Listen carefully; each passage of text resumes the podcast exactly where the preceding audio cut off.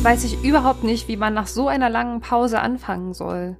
Das ist wie, wenn man auf der Straße jemanden wieder trifft, den man seit Jahren nicht gesehen hat und den man eigentlich total gerne mag. Und, und man hat so viel zu sagen und, und so viel Liebe zu geben, aber nichts, keine Worte reichen aus. Und dann steht man da so schweigend voreinander. Und, ist so. und wie geht's dir so? Ich glaube, man fängt einfach an und sagt Hallo. Oder man plappert so drauf los, wie ich das gerade gemacht habe. Das sind die mhm. zwei Möglichkeiten. Das die sind die hat. zwei Möglichkeiten, die man hier hat. Also, wir fangen mal an, haben jetzt ganz aufgeregt geplappert und sagen jetzt, hallo, herzlich willkommen zu Hard aber Fail, der Podcast übers Scheitern. We're back, baby. Da sind wir wieder aus unserer kleinen, aber feinen äh, Winterpause zurück.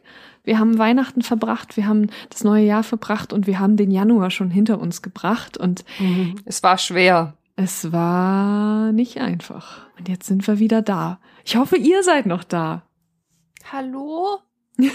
Ist da jemand? Ich weiß nicht, wir müssen jetzt nicht über Weihnachten und diese ganzen Sachen reden. Das ist auch irgendwie schon zu lange her. Aber jetzt gerade in diesem Moment, wie geht's dir? Ganz gut. Oh sag Gott. ich immer, ne? Eigentlich sag, ja, ich weiß, es ist auch, ich habe auch eine leichte, ähm, ich ist auch ein bisschen komisch, aber mir geht's ganz gut. Ich habe so einen leichten Optimismus in mir. Das ist ja ekelhaft. Ja, ich war, es tut mir leid. Es ist immer so.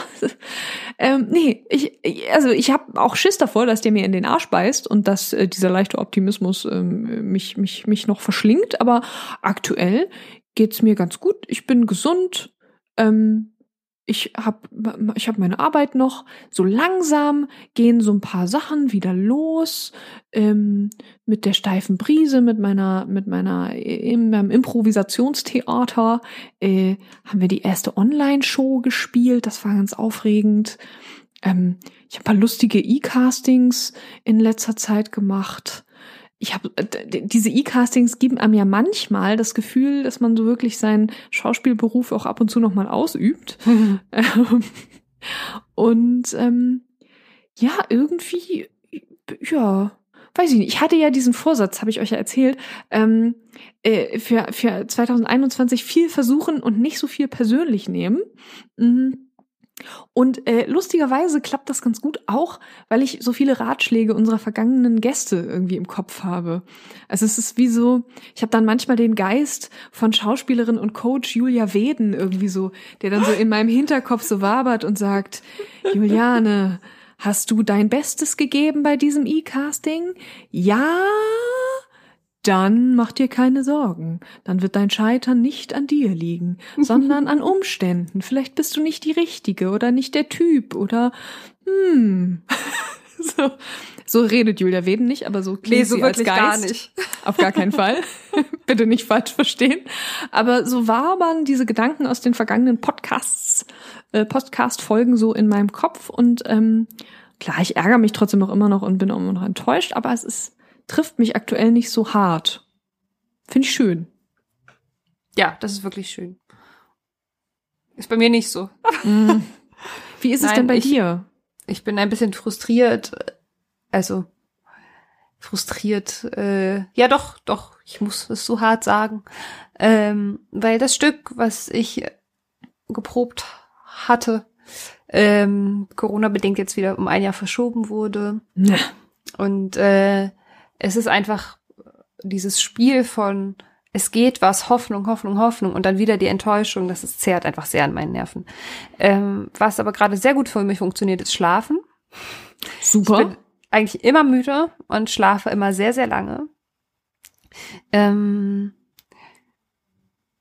aber tatsächlich muss ich auch sagen, dass so ein paar kleine Sachen oder vielleicht gar nicht so klein, mal gucken, ähm, gekommen sind. Also auch ein, zwei E-Castings und einen kleinen Job beim NDR. Darf ich was einsprechen? Ja. Und, ähm, und noch so einen anderen Sprecherjob. Und also es passieren dann doch Dinge. Und manchmal passieren auch Dinge, mit denen man gar nicht so gerechnet hat. Und das ist wichtig, sich daran zu erinnern. Und deswegen ist es auch sehr gut, dass wir diesen Podcast machen, dass wir also mal zurückblicken und reflektieren, ähm, zwischendurch, dass ja doch gar nicht alles so frustrierend ist, wie ich mir das vielleicht manchmal so denke. Ähm, der NDR war hier bei mir in der Wohnung auch. Aha. Juli wurde auch gefilmt. Ich war dabei. Ja, ich kann nicht so überrascht tun. nee, ich war dabei. Jetzt, war, warum, ja, warum war der NDR bei dir? Der NDR macht eine Reportage über Künstlerinnen und Künstler oder nee, Kulturschaffende, die während der Corona-Zeit andere Jobs machen. Und ähm, über verschiedenste Verwicklungen ist der NDR an mich herangetreten und hat ähm, mich gefragt, ob ich dabei sein möchte. Und ähm, diese Reportage kommt am 3. Februar raus. Also fünf Tage bevor dieser Podcast rauskommt. Ich weiß noch nicht, ob ich das Ganze verlinke, weil ich weiß nicht, wie doof ich mich angestellt habe oder ob ich damit zufrieden bin, was da passiert ist. Aber jetzt habe ich es ausgesprochen. Also wenn ihr so richtig doll wissen wollt, wie es bei mir in der Wohnung aussieht, wie meine Katzen aussehen und wie der Buchladen von innen aussieht, dann könnt ihr das ja googeln. Aber ähm, ich, Und vor ich es halt auch, nicht gesehen. Wie Bin du aufgeregt. beim Podcasten aussiehst. Ja, das stimmt natürlich. Weil wir auch äh, ein Intro für eine Podcast-Folge aufgenommen haben, das wir jetzt nicht verwenden. Sorry. Weil es war halt ein bisschen nicht repräsentativ. Ähm, aber es ist schön, dass Jul, ich hoffe, sie haben es nicht rausgeschnitten. Ich weiß es nicht, ob das wirklich vorkommt dann. Also wenn diese Folge rauskommt, guckt doch mal, für was dazu gepostet haben. Wenn nicht, hat's Julia nicht so gut gefallen, dann müsst ihr, äh, dann müsst ihr ein bisschen suchen gehen. Genau. Also wir waren hier in der Wohnung, wir waren im Buchladen, wir haben hier Podcasten aufgenommen und auch im Ohnsorg-Theater und haben meine Kostümprobe gefilmt, weil wir ja gerade nur online geprobt hatten. Ähm, aber Kostüme muss man tatsächlich ja live anprobieren und ähm, das haben wir gefilmt. Allerdings, wie gesagt, das Stück findet jetzt erstmal nicht statt. Ich hätte praktisch gestern sogar Premiere mit dem Stück gehabt. Also wir nehmen am 1.2. auf und am 31.1. wäre die Premiere gewesen. Das war, da war ich gestern auch ein bisschen traurig. Ja.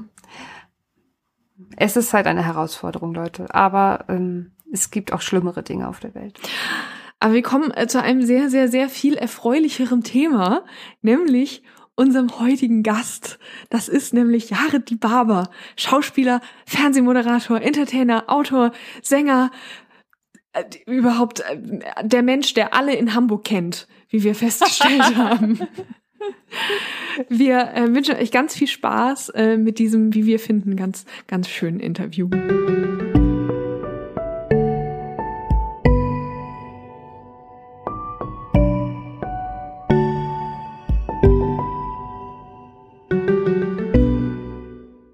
Wir haben heute zu Gast Jared Di Barber. Hallo Jared, schön, dass du da bist. Moin Julia und Juliane. Hi. Danke für die Einladung. So schön, dass du da bist. Wir haben ja schon gerade kurz im Vorgespräch gesagt, also wir haben schon alle Leute im Umkreis von Jared interviewt und jetzt sind wir zu ihm vorgedrungen. Und ähm, Du kannst uns nicht entkommen. wir freuen uns sehr. Ich freue mich auch sehr, ähm, dass ihr auf mich gekommen seid. Das klingt so, als hätte ich äh, eine Entourage um mich rumgebaut.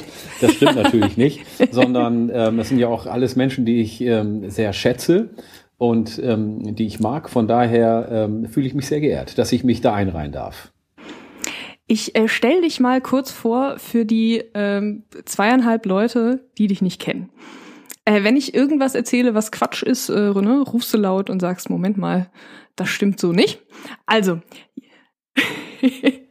Jared ist Schauspieler, Fernsehmoderator, Entertainer, Autor, Sänger und Plattdeutsch-Experte. Da muss ich erstmal ausatmen, wenn ich diese ganzen Jobs hier genannt habe.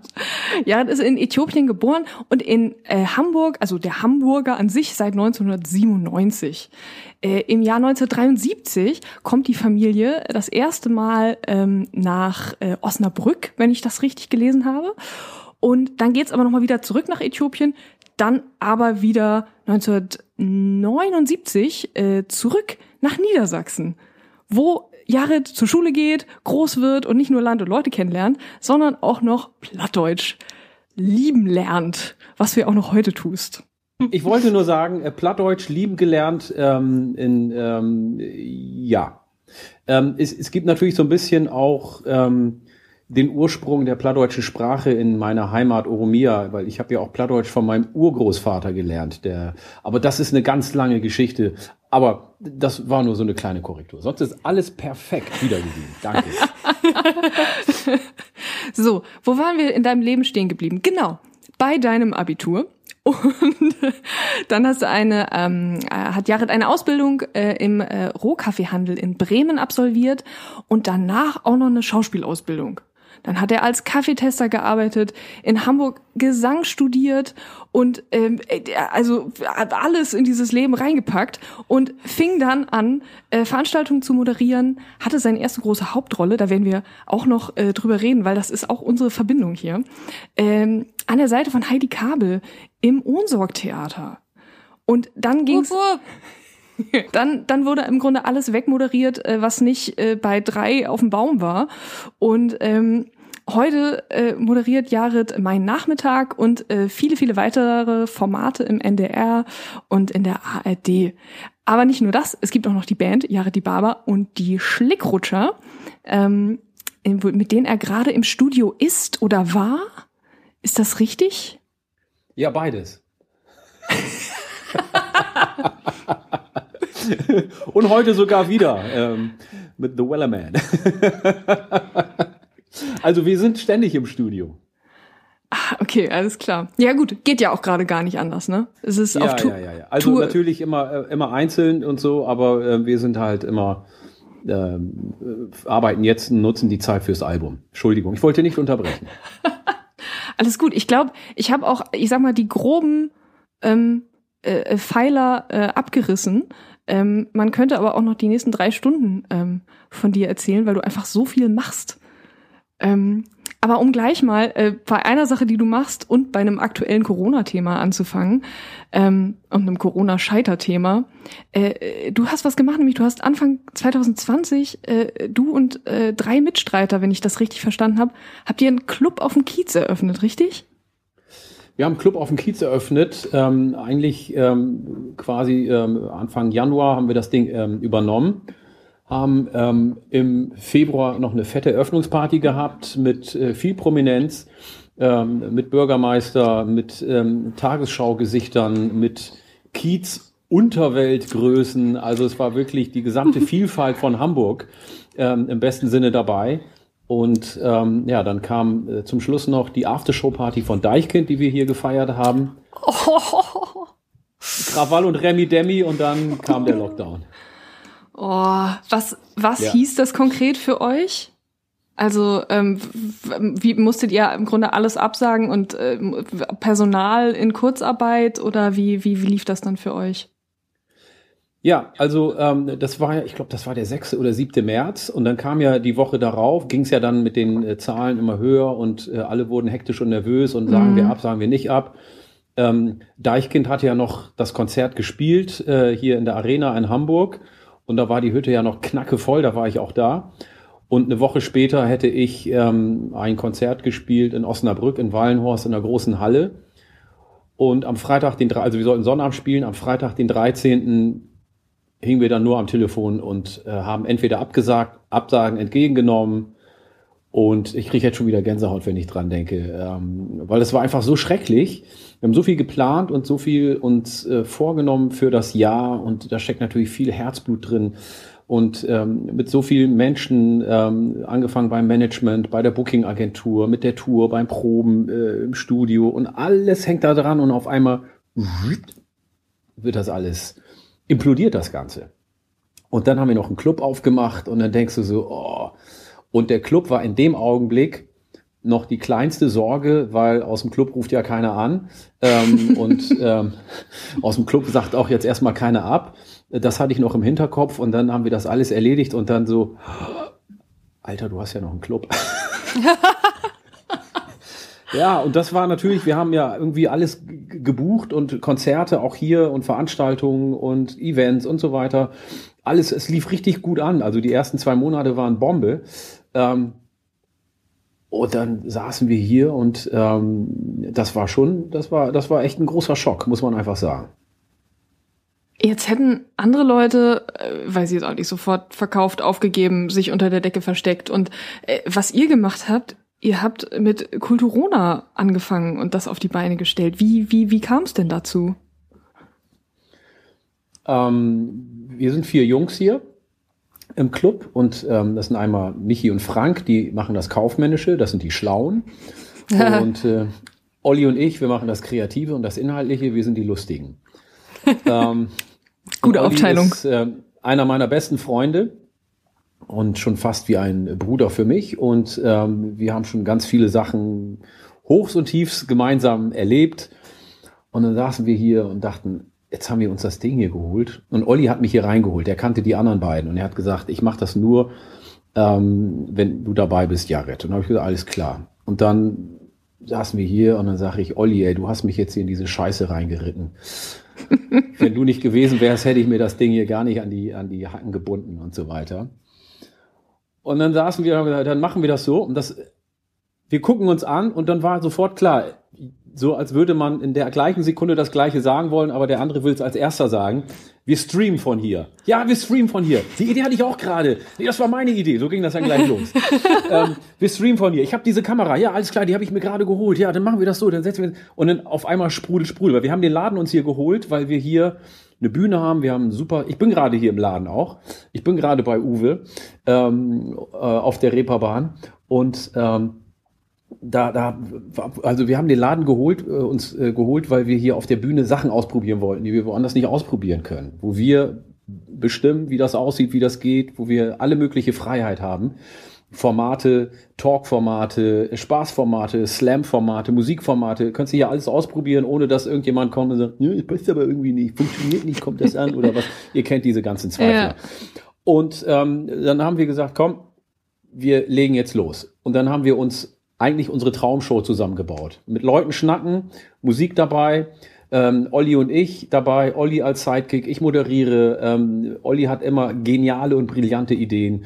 Das war also ein leeres Blatt und das konnten wir jetzt bespielen, ohne irgendeine Schere im Kopf.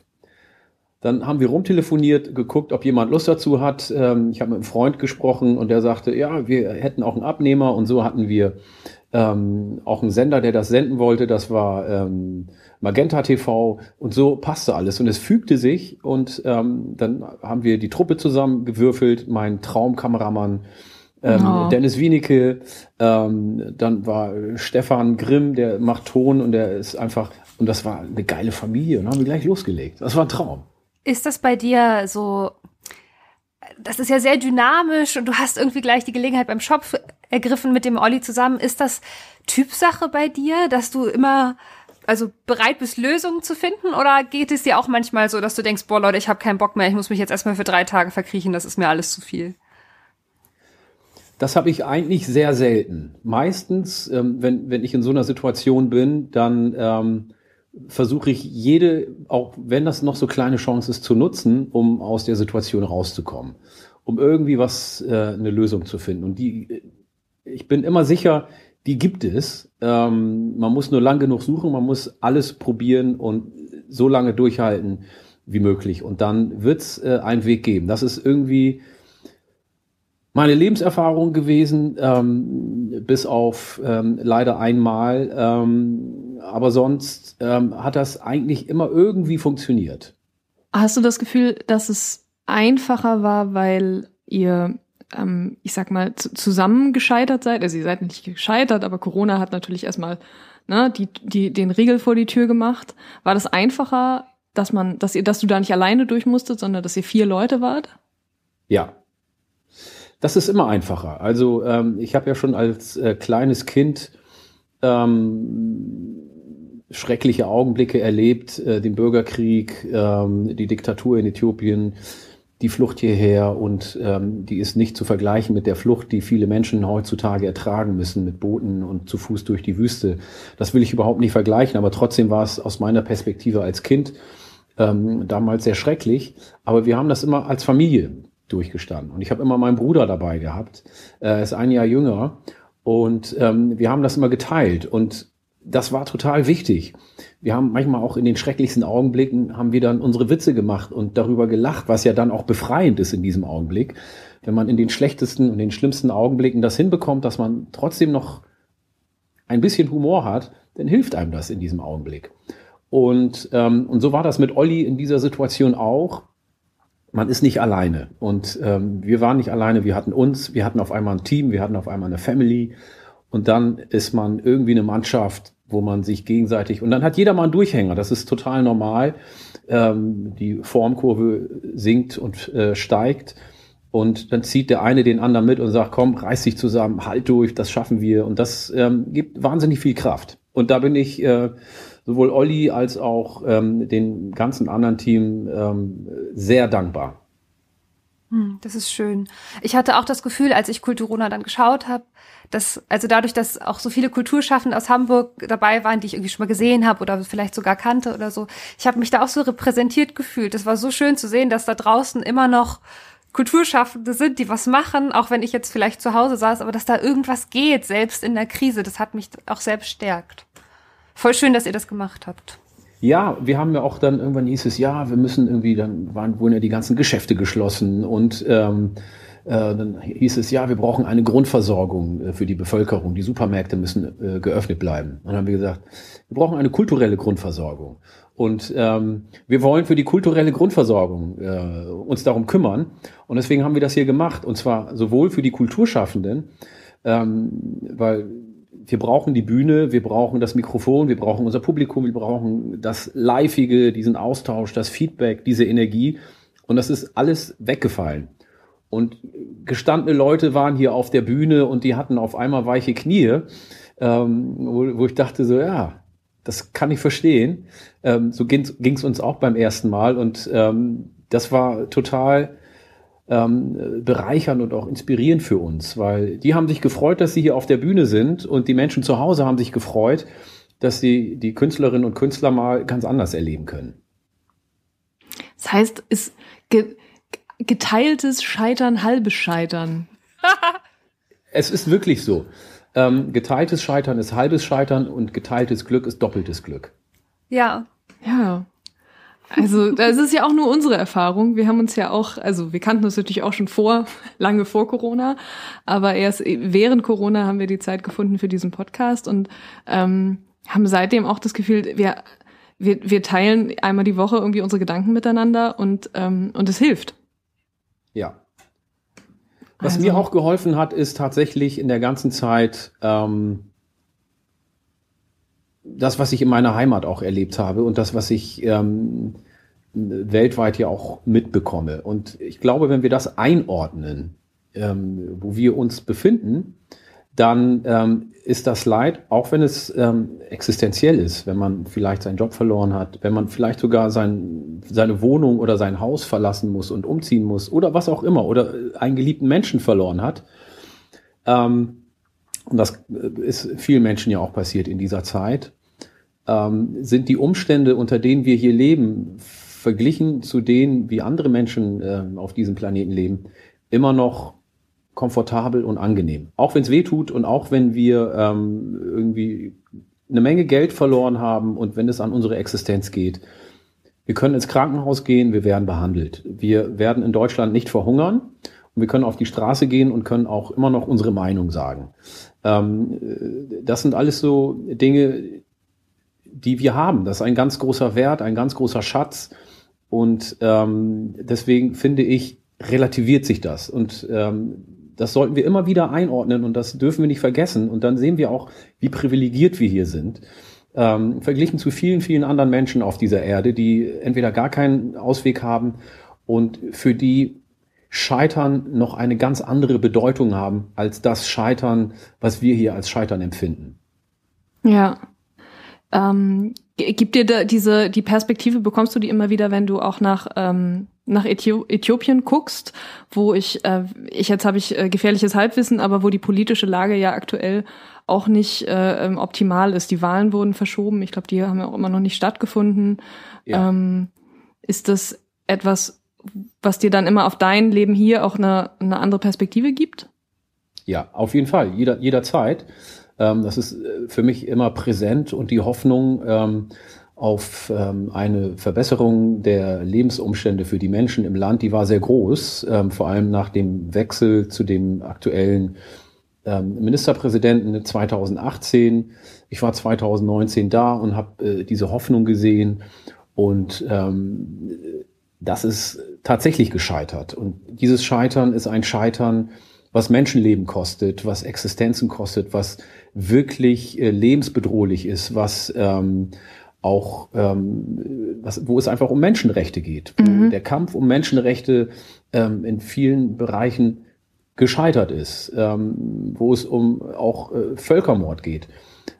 Und dann ist das eine Form von Scheitern, ähm, wo man ganz lange suchen muss, ähm, was man aus diesem Scheitern nimmt. Das, was ich daraus nehme, ist, dass ich mein Leben hier zumindest in einer Form ähm, anders einordnen kann. Äh, mhm. Das Scheitern in dieser Form hier ähm, zumindest, wenn, wenn ich das einordne, ein, ein anderes Scheitern ist und ein anderes Gewicht hat. Mhm. Ähm, bitte äh, sag, wenn das zu privat ist, aber ich habe in einem anderen Podcast auch gehört, dass ähm, du das beschrieben hast, deine Eltern sind ja nochmal zurückgekehrt äh, mit euch nach Äthiopien, äh, weil es diesen Ruf gab von wir, ne, das Land soll aufgebaut werden ähm, ähm, und äh, ne, bitte kommt und hilft mit. Und dann ähm, hat das ja nicht geklappt. Das heißt, deine, deine Eltern äh, wurden verfolgt, äh, dein, von deinem Großvater hast du erzählt, ähm, der auch gefoltert wurde. Ist, merkst du das an deinen Eltern? Gab es da eine große Enttäuschung oder war, wie haben die das empfunden, dass sie dann wieder Äthiopien verlassen haben oder verlassen mussten? Ähm, wir mussten Äthiopien verlassen. Ähm, die Enttäuschung war eigentlich insofern klein, als dass wir es geschafft haben, lebendig, vollständig als Familie da rauszukommen. Ähm, und da waren wir eher dankbar. Ähm, aber diese Enttäuschung, die zieht sich natürlich durch unser Leben, ähm, weil es ähm, solche Dinge gibt wie ähm, den Tod ähm, meines Großvaters äh, 1985, den wir nicht beerdigen konnten dort, weil wir hier waren und weil es dort eine Militärdiktatur gab. Also wir konnten alle unsere Großeltern nicht beerdigen, weil wir äh, im Ausland sind ähm, und weil sie dort sind. Ähm, und wir können die Heimat, also meine ursprüngliche Heimat, dieses Gefühl kann ich nicht leben, weil ich aufgrund ähm, von äh, einer Diktatur und ähm, der Menschlich Menschenrechtsverletzung in dem Land ähm, nicht zurück kann. Also ich kann meine Familie, ein, äh, einen großen Teil meiner Familie nicht sehen. Und ähm, das ist eine ganz große Enttäuschung. Mein Vater ist vor ähm, vier Jahren gestorben, den haben wir hier in Ottensen beerdigt. Ähm, das ist auch schön, dass wir ihn hier bei uns haben. Nach Oromo-Recht wird man eigentlich dort beerdigt, wo man geboren wurde. Oder nach Oromo-Tradition, Recht ist was anderes. Ähm, und ähm, das sind alles so, ja, das ist, ähm, das ist tatsächlich schade und sehr enttäuschend. Mhm. Wobei auch da wieder habe ich äh, also in der Außenwirkung das Gefühl, dass du, ne, du machst ja jeden Samstag ähm, ein, gehst du live auf Instagram und und ja. ähm, und sprichst äh, Oromo, sage ich das richtig? Ja, erfahren ähm, Oromo, die Oromo-Sprache. das heißt auch da wieder ähm, ja, wirkt es so, als würdest du was Positives daraus machen. Also du, du, du hältst den Kontakt, du, du gibst eine Plattform, ähm, du drehst es wieder in etwas Produktives und Positives.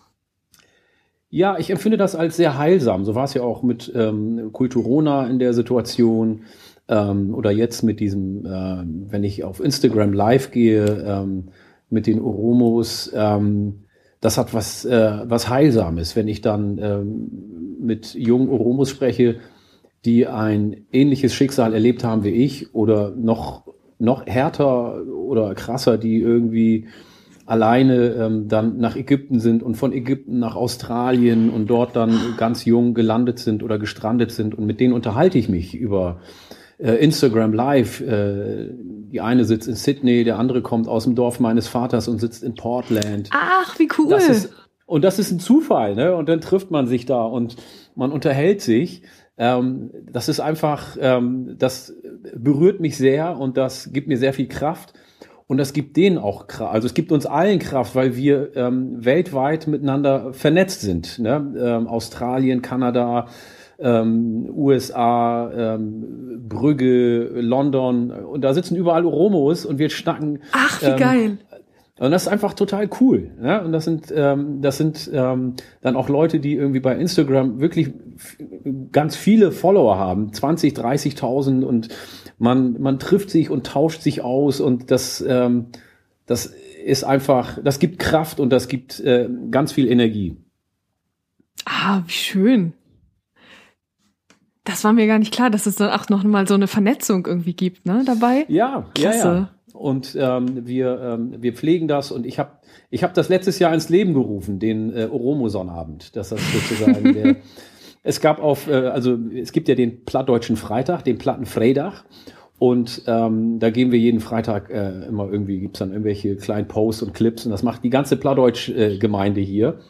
Und das fand ich total cool. Und dann habe ich gedacht, wenn es den Plattenfreitag gibt, warum machen wir nicht den Oromo-Sonnabend? Also ähm, und zwar Ja. aus dem Grunde, ähm, weil Freitag passt wunderbar zu Plattdeutsch. Ähm, viele Oromos arbeiten über die Woche. Dann ist Freitag, ähm, sind ja auch einige Moslems bei den Oromos. Äh, Das heißt, der Freitag ist irgendwie busy. Ähm, Sonntag gehen viele äh, der Christen in die Kirche. Sonnabend ist eher ein freier Tag passe also wie die Faust aufs Auge und so haben wir dann, so habe ich dann äh, den Oromo-Sonnabend ins Leben gerufen und jetzt ähm, nähren wir diesen Tag und leben den Tag und ähm, ich hoffe, dass sich das auf lange Zeit dann, ähm, dann auch etabliert. Ich weiß gar nicht, wie wir jetzt die Kurve kriegen zu den anderen Fragen, die wir noch haben, weil das, weil das so ein wichtiges, interessantes Thema ist. Und jetzt wollen wir auf einmal über die Schule reden. Juli, hast du eine gute Überleitung? Es wird jetzt einfach ein ganz, Schule und Scheitern, Schule und Scheitern, das ist, kann man in einem, Sa in einem Satz sagen. ja, das, ich sag mal, das wird jetzt einfach ein ganz harter Cut. Ja. Wir spulen wieder zurück. Ähm, wir haben einen ganz tollen Podcast gehört mit dir, nämlich Nackter Schnack.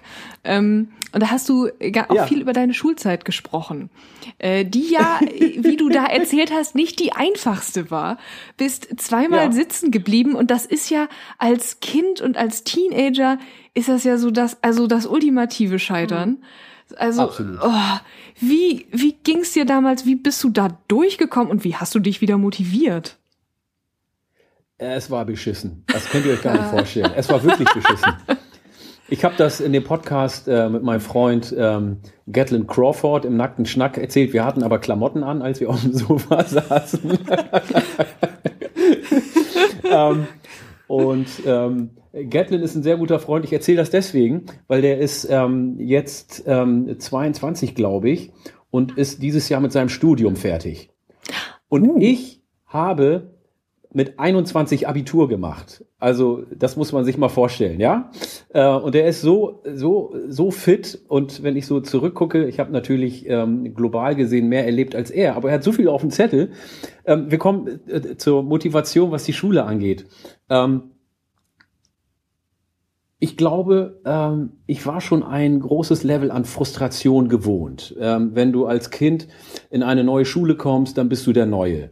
Äh, in der einen oder anderen Schule wird sich auch gleich am ersten Tag geprügelt, weil äh, irgendwelche Idioten aus der Klasse dumme Sprüche machen. Entweder weil du der Neue bist oder weil du eine andere Hautfarbe hast oder so. Ähm, dann fängst du an, das zu kompensieren, indem du irgendwie in der Klasse Scheiße baust und das haben die Lehrer auf dem Zettel und die erste Stunde fliegst du gleich raus. Also kommst du so in die Gruppe rein und hängst mit den Sitzenbleibern ab, die vorher schon sitzen geblieben sind und denkst, ah, ich hänge mich da ran und dann gehen die weiter und das, es war ganz übel. Und dann kommst du mit den, und in dem Alter macht ein Jahr äh, Unterschied ja was aus. Ja. Und dann war man der Außenseiter und dann ähm, das Einzige, was mich motiviert hat, äh, die Schule weiterzumachen, war dann ein Praktikum beim Elektroladen äh, als Elektrotechniker, wo ich ständig äh, zwei Wochen lang irgendwelche Lötverbindungen ähm, nachlöten musste. Zwei Wochen lang. Und ich wusste, das machst du nie wieder. Sieh zu, dass du dein verdammtes Abitur hinkriegst. Ich war gerade nicht sicher, wohin das geht, aber ja, ja, klar. Ja. Äh, Der Meister kam morgens rein, der hat mich zusammengeschissen. Ähm, ich durfte dann da irgendwo am Fließband sitzen, ähm, mit Klein Dovi, wie Klein Dovi mit Plüschohren dann. Die anderen äh, Typen tranken dann zum Frühstück von ihr Bier und hatten diese große Zeitung in der Hand. Und das war so frustrierend. Und dann wusste ich, alles klar, sieh zu, dass du da irgendwie die Kurve kriegst. Deswegen fand ich deinen Satz nämlich auch so schön dazu, weil du gesagt hast, ne, du hast ein Abi mit, äh, ich weiß jetzt nicht, wie ich es nochmal sagen darf, wiederholen darf, mit, ja, bitte. mit 3,4 gemacht. Ähm, aber und du hast halt dazu gesagt, ja, aber man muss halt wissen, was dahinter steckt. So. Und ich so, ja, ja. Ja, eine lange Reise. Es ist wirklich eine lange Reise gewesen. Und ich habe mir das hart erarbeitet. Also es ist nicht so, und das habe ich nie verstanden und es hat mich auch frustriert. Es gab viele, die gesagt haben, nö, ach, ich mache nichts, das habe ich so irgendwie hingekriegt. Die haben dann auf den letzten Drücker gelernt. Und ich wäre fast sogar ein drittes Mal sitzen geblieben ähm, in der 11. Klasse. Und ich habe einen Lehrer gehabt, der wirklich an mich geglaubt hat und der hat meine Situation gesehen und äh, auch mein, mein Leid irgendwie dass ich da keinen Fuß auf den Boden kriege. Und der hat mich echt unterstützt und dem bin ich bis heute dankbar, Wolfgang Schmidt. Und, ähm, hallo Herr Schmidt. Ja, hallo Herr Schmidt, genau. hallo Wolfgang, ich darf ihn duzen. Ähm, und ähm, dann habe ich endlich die Kurve gekriegt und dann war das echt ein Leidensweg. Ich habe ein Jahr fürs Abi gebuckelt. Ich habe keine anderen Sachen gemacht. Ich habe gesund gelebt. Ich habe meditiert äh, und und den ganzen Scheiß mit Freunden zusammengeübt und ich habe wirklich darauf hingearbeitet. Und dann habe ich es geschafft und das war echt hart erarbeitet, wirklich. Ich meine, und dann ist der nächste Punkt, wo du wieder so hart arbeitest, dann wahrscheinlich so Mitte 20. Du hast eine Ausbildung zum Kaffeetester gemacht, hast schon gearbeitet als Kaffeetester und hast dann aber noch eine Schauspielschule besucht und alles gleichzeitig irgendwie kombiniert. Ja. Gearbeitet, Schauspielschule gemacht, in der Abendschule. Die Schauspielschule war eine Abendschule, genau. Mhm. Und ich habe also sozusagen neben der Arbeit dann äh, den Schauspielunterricht gehabt.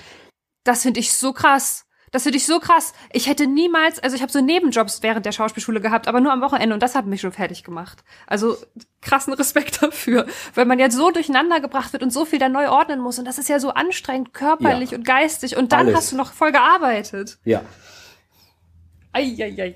Ja, ja, ja, ja. Das war, das waren echt auch zwei verschiedene Welten. Also wenn du dann in so einem Konzern arbeitest, wo du dann mit Krawatte in die Firma gehst und wo eine Hierarchie ist und wo irgendwie da eine Hackordnung ist und du kommst da erstmal nicht klar und checkst das System nicht, das ist ja auch mhm. nochmal eine wahnsinnige Umstellung. Und dann arbeitest du da als ähm, äh, einer von zwei oder drei Schwarzen in so einem riesen Konzern und dann kommst du dir ja auch nochmal irgendwie so ein bisschen anders vor und das spielt ja alles eine Rolle, das macht irgendwas mhm. mit dir.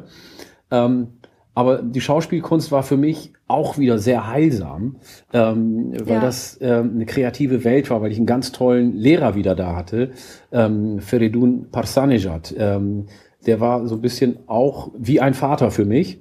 Und ähm, der, das war einfach auch eine, eine Bereicherung, auch eine Horizonterweiterung, eine große Inspirierung, wo ich das alles mit in das in das andere Leben auch nehmen konnte.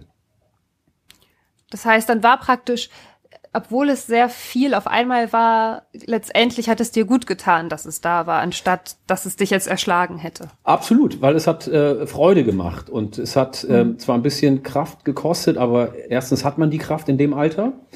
Ja, das ähm, stimmt. Ja, wenn man einen Sinn da drin sieht, ähm, in dem, was man macht, ähm, hat man ja auch die Kraft. Du hast auch die Kraft, in dem Alter eine ganze Nacht durchzusaufen und trotzdem nächsten Tag stramm zu stehen und äh, abzuliefern. Also es ist, glaube ich, nicht eine Frage der Energie, sondern eine Sinnfrage. Und wenn du da einen Sinn drin findest und wenn es dich erfüllt, dann, ähm, dann können wir auch, glaube ich, ganz viel Kraft äh, entwickeln gab dann ja bei dir so ein bisschen die Entscheidung, ne? Also so zu weg von der Abendschule hin zu, wie kann ich mehr Schauspiel machen? Will ich da mehr machen? Du hast es auch ganz schön beschrieben, dass du ein Jahr lang im Grunde gehadert hast, ob du es machen willst oder nicht, weil es ja, also aus meiner Sicht würde ich jetzt mal sagen, schon die Entscheidung von fester Job, festes Einkommen hin zur Unsicherheit, zum potenziellen Scheitern, zu einem Beruf, der eventuell nicht stabil sein wird. Hat, hat das wirklich, hast du ein Jahr drauf rumgekaut? Ich habe ein Jahr lang drauf rumgekaut, wirklich. Also ich habe schlaflose Nächte gehabt, weil ich fand meinen Job eigentlich ganz cool. Ich habe gutes Geld verdient ähm, in dieser Kaffeewelt. Damals ähm, Ende der 80er, Anfang, Mitte der 90er ähm, kam gerade so dieses Yuppie-Tum auf, Young Urban mm. Professionals, ähm, ähm, Manager und so. Und ich fand das total cool und hip damals, äh, irgendwie mit einem Anzug und einem Aktenkoffer und einem Laptop durch die Gegend zu flitzen und ähm, ich bin wichtig und so weiter. es hatte was Spannendes, ja. es hatte was Aktives, was Dynamisches und ähm, das, äh, das fand ich toll. Und ähm, mit Kaffee, das hat ja auch was mit meiner Heimat, äh, gibt es ja eine Verbindung und das äh, duftet schön und das ist äh, ja auch eine, eine Welt, die spannend und interessant ist, die international ist auch in der Zusammenarbeit mit der Börse in New York und so, das äh, hatte einfach was. Und diese Welt zu verlassen und dafür ins äh, Ungewisse zu gehen ähm, und nochmal ganz von vorne anzufangen, das war ein Wagnis und ein Risiko ähm, und dann ähm, auf eine andere Form von Sicherheit zu setzen, nämlich die Sicherheit meines inneren Kompasses. Ähm, das ähm, hatte mir erstmal große Angst bereitet ähm, und erforderte äh, Mut und auch irgendwie eine gewisse Freiheit im Kopf, ähm, dann diesen Weg äh, einzuschlagen. Was, wie hat dein Umfeld, deine Familie, Freunde und so darauf reagiert, als du diese Entscheidung getroffen hattest? Waren die, haben die das verstanden, dass dein innerer Kompass dir das vorgibt? Oder waren sie so, ey, Digga, warum verlässt du deinen sicheren Job? Ähm, Freunde waren eher so, Digga, Achte mal. Ahn, ahnst du, was du da gerade machst? ähm, und, die, und ähm, die haben natürlich so und die haben natürlich, das war auch eine gewisse Fürsorge, die Freunde ja auch äh, für einen haben. Und die haben das sichere gesehen und wollten jetzt nicht, dass ich etwas riskiere und äh, hatten äh, das aus Sorge eher gesagt und haben, mach lieber das, was du jetzt sicher in der Hand hast. Ähm, die einzigen, die mich wirklich bestärkt haben, und das war äh, absolut zu meiner Überraschung, war ähm, zuerst meine Mutter, die mich da sehr ermutigt hat. Und ähm, dann ähm, hatte ich ein Gespräch mit meinem Vater, ähm, wo ich äh, ganz großen Bammel vorhatte und ihn äh, mit seinem Lieblingsessen locken musste, mit Pizza Salami, zu, unserem, äh, zu unserer Lieblingspizzeria. Und wo ich dann gesagt habe, Papa, wir müssen jetzt mal reden. Oh Gott, und er so, oh Gott, was kommt jetzt? Ja, was kommt jetzt? Und er sagt, ja, ich will kündigen und ich will zur Schauspielschule gehen. Und dann war erstmal Ruhe. Diese väterlichen drei, vier, fünf Sekunden, wo man denkt, liebe Erde, geh auf, verschluck mich. Und dann sagte er, ja, das finde ich gut. Also wenn du das unbedingt machen willst, dann stehe ich hinter dir. Oh, ist das schön, Jared. Ja. Oh. Das ist richtig schön. Und ja, und das hat mir ähm, ganz viel Kraft gegeben. Ähm, oh Mann. Ich hatte auch diesen Moment, diesen Erde geh auf Moment mit meinem Vater, der, glaube ich, nicht so erzückt war von der Idee. Aber trotzdem, ich verstehe, was du meinst. Ich hatte auch, ich, ich konnte mir keine Realität vorstellen, in der ich das nicht mache. Ich konnte mir nicht vorstellen, ja. dass ich irgendwann 70 mhm. bin und zurückgucke auf mein Leben und denke, warum habe ich das denn damals nicht gemacht? Ich musste das machen genau. irgendwie. Genau.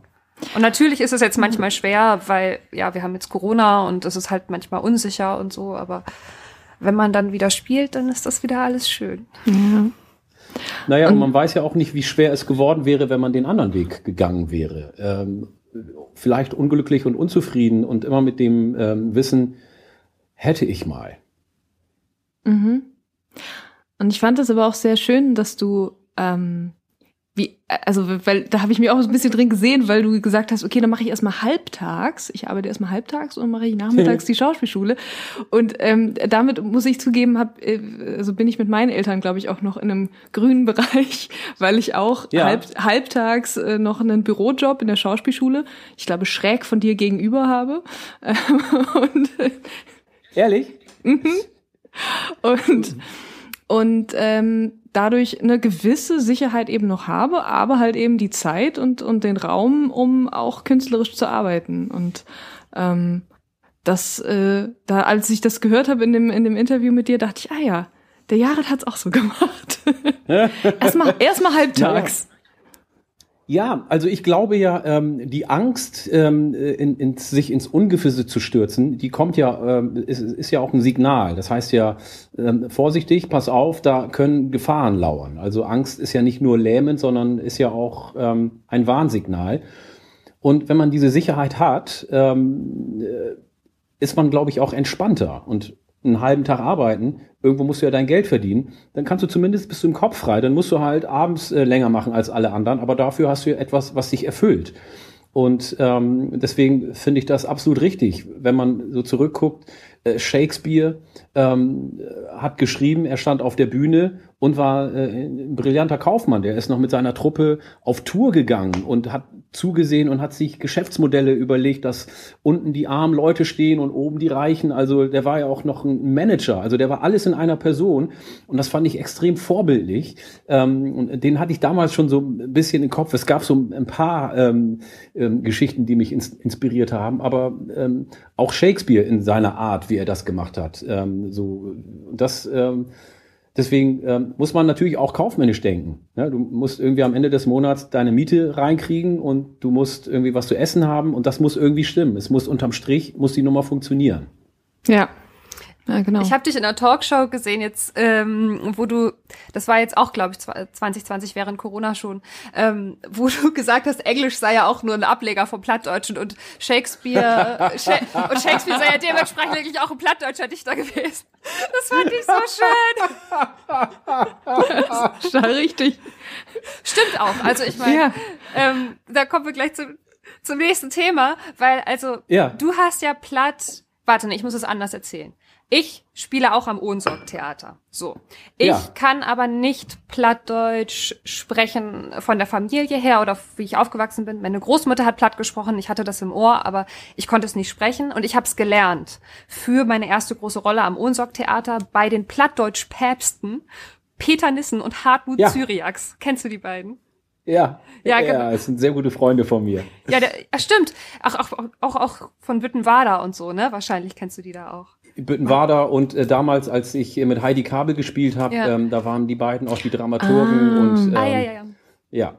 Also ich habe ganz viel mit denen gemacht, auch für die plattdeutschen Sendungen vorbereitet und so weiter. Also wenn es ums Plattdeutsch geht und ähm, es muss korrekt und genau sein, dann sind das sind die beiden sind das meine Telefonjoker. Ja, ich finde die auch großartig. Ich habe die beide so gern. Und vor allem ja. Peter ist halt der intelligenteste Mensch auf der Welt, wenn es irgendwie um Sprachwissenschaften und Sprachgeschichte geht. Der kann drei Stunden darüber ja. sprechen, welcher Dialekt von woher kommt. Und es ist immer interessant. Ja, immer. Immer. Und der ist halt auch so, ja, pff, holländisch, niederländisch. Pff, das ist ja nur ja. Plattdeutsch mit einer anderen Betonung und so. So, genau. und ähm, auch also diese Herleitung, wie dann das Englische mit dem Plattdeutschen zusammenhängt, das ist so interessant. Ja. Aber was ich dich fragen wollte, ist also du musstest jetzt nicht unbedingt in den Unterricht zu Peter und Hartmut gehen, sondern du konntest schon so gut platt, als du beim Unsorg gespielt hast, dass du den Unterricht nicht mehr nötig hattest. Oder hattest du da auch noch Unterricht? Ich habe äh, ein paar Stunden bei denen genommen, tatsächlich, um ähm, mein Plattdeutsch äh, Medien und ähm, Bühnen, also Fernsehen tauglich zu machen, weil ähm, die da natürlich auch so, also ich habe ja Plattdeutsche Nachrichten hier auch gemacht beim Norddeutschen Rundfunk ähm, auf NDR 90,3 und für Hammer Tor geschrieben und Rechtschreibung und so weiter. Und da wollte ich mich nochmal fit machen und dann habe ich mich mit den beiden auch nochmal zusammengetan. Also bei dir ist es dann dementsprechend natürlich auch so, du kannst jetzt einfach lossprechen auf Plattdeutsch. Du musst jetzt nicht, ich muss ja immer einen vorgeschriebenen Text haben oder sehr viel nachdenken, bis ich dann Plattdeutsch spreche. Ja. Aber du könntest jetzt einfach sprechen. Ja, ähm, aber das könntest du auch und das hat auch was äh, mit der Einstellung zu scheitern zu tun. Ähm, weil nein, nein, nein, nein, nein. Viele, das meine ich jetzt gar nicht mit erhobenen Zeigefinger. Äh, Kinder lernen ja ganz schnell ähm, Sprachen. Und zwar, weil sie keine Angst haben, Fehler zu machen. Mhm. Weil ähm, die Fehlervermeidung spielt eine untergeordnete Rolle. Es ist viel wichtiger, mit anderen Kindern zu spielen und dabei zu sein und sich mit denen auszutauschen. Das heißt, und wenn die drei Wörter haben, dann nutzen diese drei Wörter und sagen, was gerade Sache ist. Und so müssen wir auch im Erwachsenenalter mit Sprachen umgehen. Einfach loslegen und losbrabbeln und sabbeln. Und dann macht man Fehler, aber irgendwann wackelt sich das zurecht und irgendwann formt sich das und irgendwann wird man sicherer. Und wenn man ein bisschen was getrunken hat, dann fallen ja auch so ein bisschen die Hemmung und die Angst und dann kann man noch besser sabbeln. Soll jetzt keine äh, Aufforderung zum Trinken sein, sondern einfach nur, Die Doch. mochte das so. Und Das, könnt das, könnt- nehmen wir sofort an. Ja, ja. Das ist- die macht das so, ja, äh, in, Ja. in por Mond küm ich tu die in den Club en, Ja. und dann trink, trink wie zusammen beten Bier und Snackblatt. Bär, ja, und Snackblatt. Ja, aber, aber wie brubt gar nicht so lang zu töven, also so Okay. lange zu warten. Wie den Tokom Freitag ist der Platte Freitag. Und dort bin ich auf Plattdeutsch auf Instagram live. Und da kommst du denn dort. Okay, okay. aber ich brug, aber ich brug vorher auf jeden Fall ein, ein, ein Wein oder ein Cocktail oder Ja. irgendwas Stärkeres Ja, das vielleicht. Oder fünf. Köm, Ja, Juli, kommst wir, du wir, mit? wir werden, ich komm mit. ich bin, ich, ja, können wir so morgen. Und ich, äh, dann, äh, ich hef dann, ich bin wie Uwe hier. Ich hef dann auch einen Rum oder sowas. Und dann sucht wie Tosom in und dann schnackt wie Plattdeutsch. okay. Herrlich. Fantastische Schlussworte, lieber Jared. Vielen lieben Dank für deine Zeit und deine weisen Worte. Ähm, danke. hast du noch etwas, was du, was du in die Welt werfen möchtest, was du hier, wofür du hier jetzt Werbung machen möchtest, was du platzieren möchtest? Äh, das kann Weltfrieden sein, das kann aber auch die nächste Veranstaltung sein. Also wenn ich darf, ähm, wir haben eine, äh, wir haben ja unsere Schlickrutscher, wir wollten unser Album produzieren und wir sind ähm, bei äh, allen Plattenfirmen abgelehnt worden und dann haben wir gesagt, gut, wir brauchen keine Plattenfirma, äh, wenn die die plattdeutsche Sprache nicht unterstützen und fördern wollen, weil das ja ein wichtiges traditionelles Gut ist, ein großer Schatz, der jetzt nicht irgendwie verstaubt ist, sondern lebendig ist und von vielen jungen Leuten auch gelebt wird. Wenn ihr als Plattenfirma uns nicht wollt, dann gründen wir unsere eigene Plattfirma.de. Und da kann man uns unterstützen, wenn man möchte. Ah, Geil. Das ist sehr geil. Ja, dann sagen wir Adieu.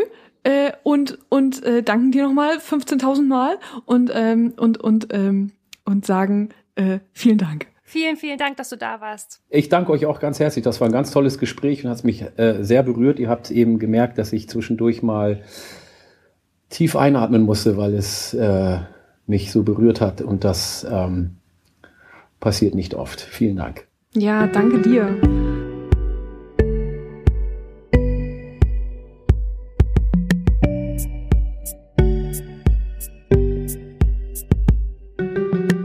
Alle sind jetzt ein bisschen verliebt in Jared Dibaba. Alle, damit meine ich alle Anwesenden, die hier gerade diesen Podcast aufnehmen.